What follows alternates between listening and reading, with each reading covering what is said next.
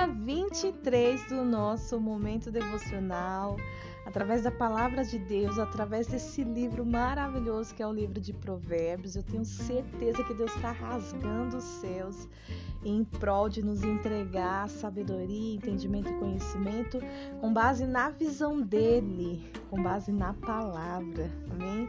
Glória a Deus e vamos lá, porque já vamos começar sem mais delongas. Se você não me conhece, eu sou Poli Vitorino, sou aqui da Rádio Poli, está no ar mais um episódio de podcast, conteúdo com propósito.